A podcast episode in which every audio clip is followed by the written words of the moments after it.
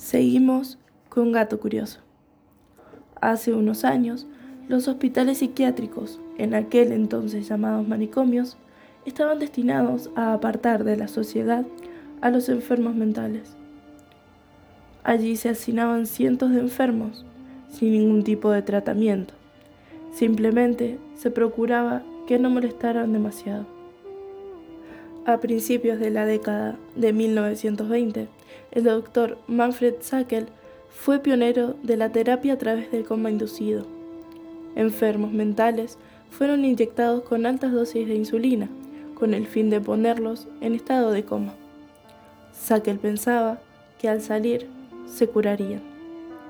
Fue utilizada ampliamente entre los años 40 y 50, hasta que fue reemplazada por fármacos neurolépticos. Otra terapia aplicada en manicomios fue la terapia electroconvulsiva, mejor conocida como la terapia de electroshock. Al enfermo se lo contenía con una serie de tiras que sujetaban su cuerpo, mientras que cientos de voltios de electricidad pasaban a través de su cerebro. Al final de la terapia, miles de pacientes experimentaron una gran pérdida de memoria. Terribles historias se esconden tras estas paredes y eso hace que estos lugares, hoy abandonados, sean visitados por personas a quienes la sugestión ante estos espacios traicionan sus sentidos.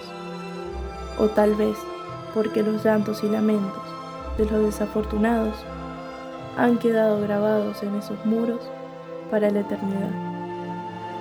Esto fue Gato Curioso. Gracias por acompañarme y hasta la próxima.